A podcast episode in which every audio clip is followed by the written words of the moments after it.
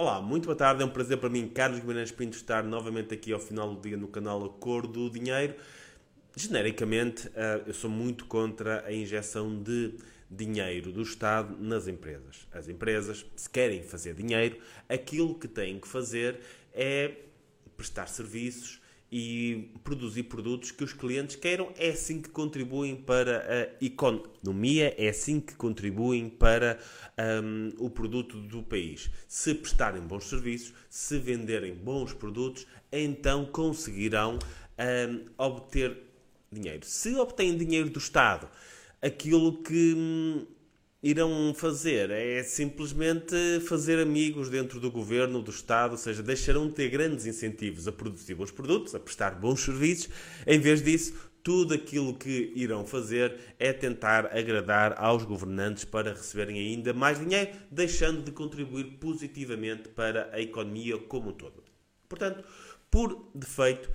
um, as, o Estado não deve subsidiar as empresas, a não ser, obviamente, e isto não são subsídios, são compras, a não ser que as empresas prestem algum tipo de serviço público, e nesse caso faz sentido, se o Estado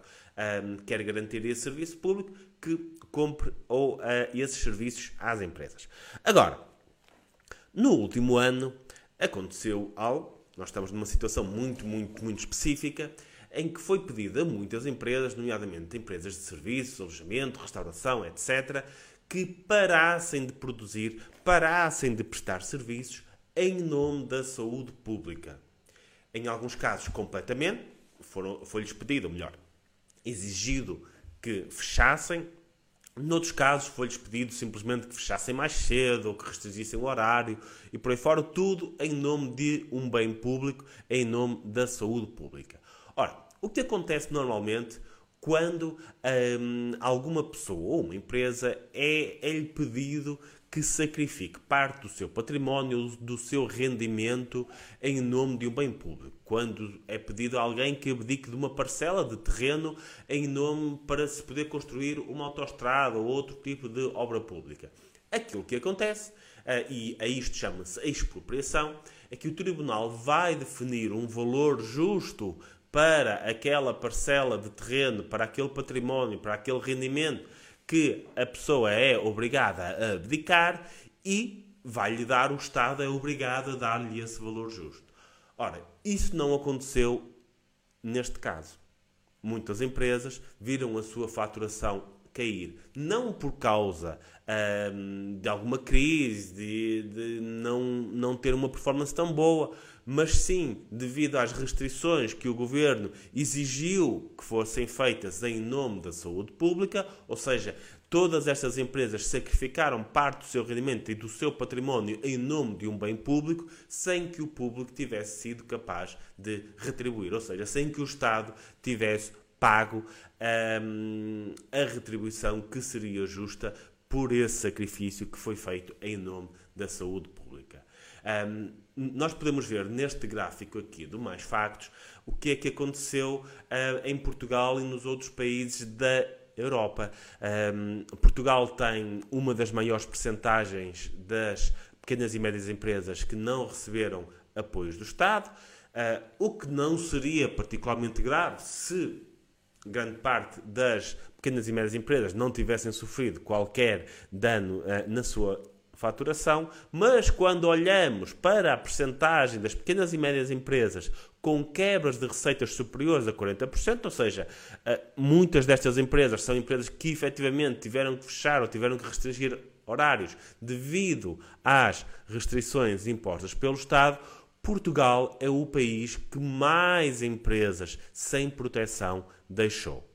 Aliás, Portugal é mesmo o país da zona euro que mais empresas com grande quebras de receita, com uma grande quebra de receita, deixou sem qualquer tipo de apoio. A média da zona euro foi cerca de 12%, a média eh, em Portugal, cerca de 26% destas empresas, muitas das quais tiveram estas quedas não devido a uma crise geral, mas devido especificamente às restrições impostas pelo Estado, uh, e ficaram desprotegidas. Agora comparemos isto com aquilo que aconteceu com uma grande empresa, que vocês vão adivinhar facilmente qual é, que até já tinha prejuízos antes da pandemia, ao contrário de muitas destas empresas que até eram lucrativas antes da pandemia e que só deixaram de ser devido às restrições impostas devido à pandemia, um, e que já está a caminho de receber 3 a 4 mil milhões de euros um, do Estado. Estamos a falar, obviamente, da TAP. Uh, estes 4 mil milhões de euros, só para terem uma ideia, daria para dar 50 mil euros a cada um dos 80 mil estabelecimentos de restauração, cafés e por aí, que existem no país, que seria uma boia de salvação para a maioria deles, são muito pequenos e que este dinheiro faria certamente muita falta, mas em vez disso foi atribuída apenas uma uma grande empresa que, por sinal, até já tinha prejuízo, até já estava numa situação muito débil antes da pandemia. É impossível não olhar para isto e ver alguma falta de noção de prioridades. Eh, as pequenas empresas falham, não aparecem na televisão, tirando os donos e os clientes, ninguém sabe que vão à falência. A TAP saber-se que ia à falência, se calhar ia ser mais complicado para o governo explicar isso, então preferem enfiar 4 mil milhões uh, numa empresa que já era deficitária antes do que ajudar as pequenas empresas que efetivamente fizeram um sacrifício uh, em nome da saúde pública, pessoas, pequenos proprietários que trabalharam a vida toda para ter as suas pequenas e médias empresas e que tiveram que se sacrificar em nome da saúde pública, não receberam qualquer compensação e hoje já começamos a ver as consequências disso e continuaremos a ver nos próximos anos. Infelizmente, são estas prioridades que temos. Muito obrigado a todos, boa semana.